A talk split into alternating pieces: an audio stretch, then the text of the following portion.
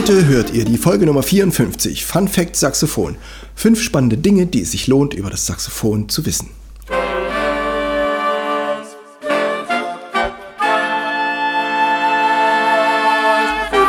Taylors Bläser Podcast. Der Wegweiser zum Lernen, Spielen und Unterrichten von Holz- und Blechblasinstrumenten. Hallo und herzlich willkommen, liebe Bläserfreunde, zur Folge Nummer 54. Fun Fact Saxophon. Fünf spannende Dinge, die es sich lohnt, über das Saxophon zu wissen. Erstens. Das Saxophon ist komplett neu erfunden worden. Denkt mir an die Flöte, da gibt es tausende Jahre alte Knochenflöten, die aus irgendwelchen Schwanknochen geschnitzt wurden und bei den Schalmeien, da gibt es Vorläufer aus Mittelalter. Aber das Saxophon ist in seiner Erscheinung total neu gewesen um 1840, als Adolf Sachs das Patent in Paris angemeldet hat. Adolf Sachs stammt aus Belgien, ist 1814 geboren und ist ein genialer Erfinder und Instrumentenmacher und hat auch Opern dirigiert und war nicht zuletzt auch Dozent am Pariser Konservatorium für 14 Jahre. Dort war er übrigens ein Kollege von äh, Hyacinth Closet. Von dem habt ihr letzte Woche ein Stück gehört, als ich über die Böhmflöte, als ich über die Böhmklarinette gesprochen habe. Die heißt zwar Böhmklarinette, ist aber von Closet erfunden worden, beziehungsweise weiterentwickelt. Und die beiden Kollegen waren also am Pariser Konservatorium und Adolf Sachs hat sich gesagt, ich brauche ein Instrument, das diese Strahlkraft von Trompete und Posaune hat, aber gleichzeitig die Weichheit von Streichern. Und dieser Idee ist er nachgegangen und hat sie auf geniale Weise erfüllt in dem Saxophon, so wie wir es heute kennen. Es ist oben schmal, wird nach unten immer weiter, benutzt verschiedene Klappen und für die verschiedenen Stimmlagen haben wir Sopran, Alt, Tenor und Bariton, die in B und S abwechselnd gut gespielt werden können. Zweitens, apropos gut spielen das Saxophon ist so einfach und liegt so gut in der Hand, dass es leicht zu spielen geht in allen Tonarten. Bei Klarinetten haben wir A- und B-Klarinetten, damit man entsprechend der Tonart sich das ein bisschen leichter machen kann. Das braucht man beim Saxophon gar nicht. Mit ein bisschen Übung kann man selbst in Destur oder Fistur noch gut Geläufigkeit und Stücke spielen. Ich empfehle vorher ein Jahr Blockflöte zu machen, dann kann man sich gut an die Musik gewöhnen, kann ein bisschen Notenschrift lernen und das dann leicht und schnell aufs Saxophon übertragen.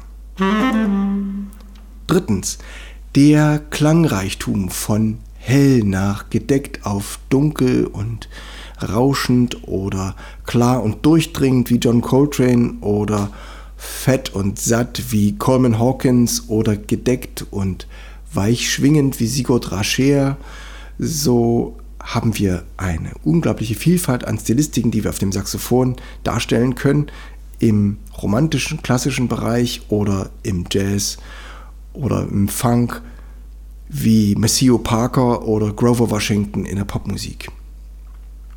Das wird nicht zuletzt durch die Blatt- und Mundstückkombination erreicht, die eine sehr große Varietät mit sich bringt. Es gibt Mundstücke mit großen Kammern und großen Bahnen, die machen einen kraftvollen, äh, stark schwingenden Ton aus oder im klassischen Bereich sind die etwas kleiner und lassen das Blatt nicht so weit schwingen. Es gibt einen gedeckteren Klang. Sehr spannend. Dazu empfehle ich euch auch die Folge 42 Lippen am Blatt. Was ist denn da los? Viertens, an dieser Stelle würde man sagen, ha, das kleinste Saxophon ist nur 15 mm groß und das größte Saxophon hat eine Korpuslänge von 3 Kilometern. Äh, das ist alles ganz witzig, aber es ist völlig unnützes Wissen. Deswegen lasse ich das weg an dieser Stelle. Die wichtigsten Typen habe ich schon genannt. Sopran, Alt, Tenor und Bariton, die abwechselnd in B und S gestimmt, sind das, was ihr wirklich braucht, das, was wirklich nützlich ist, was eine schöne Musik sich darstellen lässt auf dem Saxophon. Was ich dagegen euch an dieser Stelle stattdessen sagen möchte, ist, dass es beim Instrumentenkauf wichtig ist, auf das Gewicht des Instruments zu achten. Es gibt einfach ein leichteres Spielgefühl, wenn man absolut gesehen ein Saxophon hat, was ein bisschen leichter ist. Es gibt schwere Tenorsaxophone mit 3,7, 3,8 Kilo oder leichte Saxophone, die gehen nur etwas über 3,1, 3,2. Nur beim gleichen Typ und meistens sind die alten etwas leichter gebaut. Es lohnt sich der Gewichtsvergleich. Wenn jemand anfangen möchte mit einem Anfängerinstrument, da habe ich jetzt eine Baureihe äh, in der Hand gehabt, was meine Schüler spielen. Das ist ein Altsaxophon, das hat oben noch einen Schwung und ist ein bisschen enger von den Klappen, damit die Kleinen das leichter spielen können. Ein sogenanntes Kindersaxophon. Ich kann es nicht empfehlen, denn es ist keine ausgereifte Technik. Die haben da alles rangehauen, was es an Klappen gibt.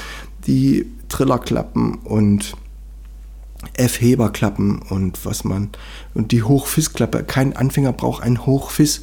Das kann man sich dann später immer noch kaufen. Hätten sie es lieber ein bisschen leichter gebaut, würde ich es lieber empfehlen. Und äh, die Klappen sind zwar enger aneinander gelötet, aber für den kleinen Finger ist es trotzdem noch weit. Also kauft euch lieber ein leichtes Altsaxophon und beginnt damit. Und als letztes, als letzten Punkt von dieser Folge ist Punkt Nummer 5. Der extra Tonumfang. Das ist ein genialer Kniff. Wir haben ein, wir, wir haben wie ein zusätzliches Kapitel auf diesem Instrument, was wir aufschlagen. Wir haben ja zweieinhalb Oktaven, wie eine gut gespielte Trompete, etwas weniger als die Querflöte, vergleichbar vielleicht mit der Oboe, aber wenn wir uns ein bisschen anstrengen und ein paar Spezialgriffe uns zurechtlegen, bekommen wir oben fast noch eine Oktave geschenkt. Ich habe euch das mal vorgespielt. Das ist eine Delo-Tonleiter über drei Oktaven.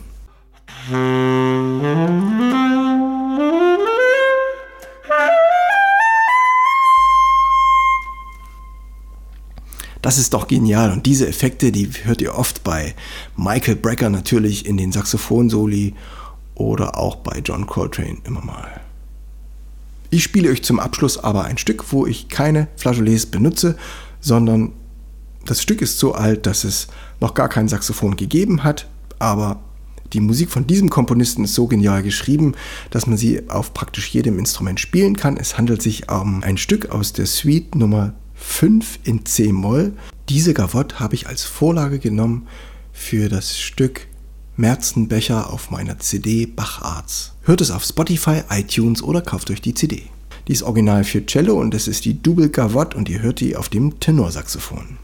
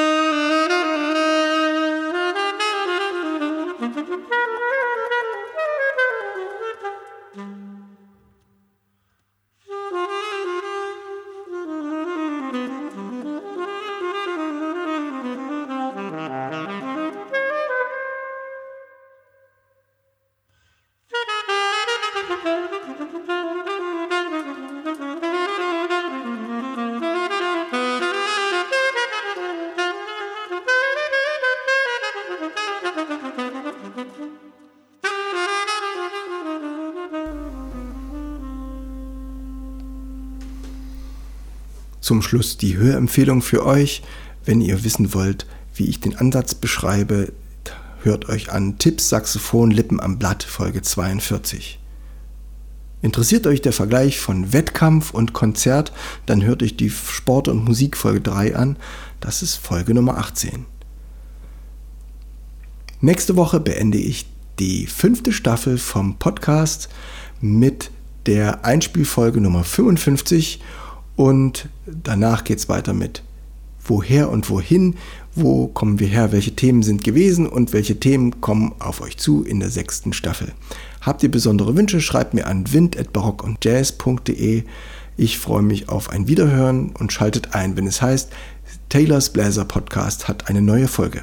Ciao, euer Steven Taylor.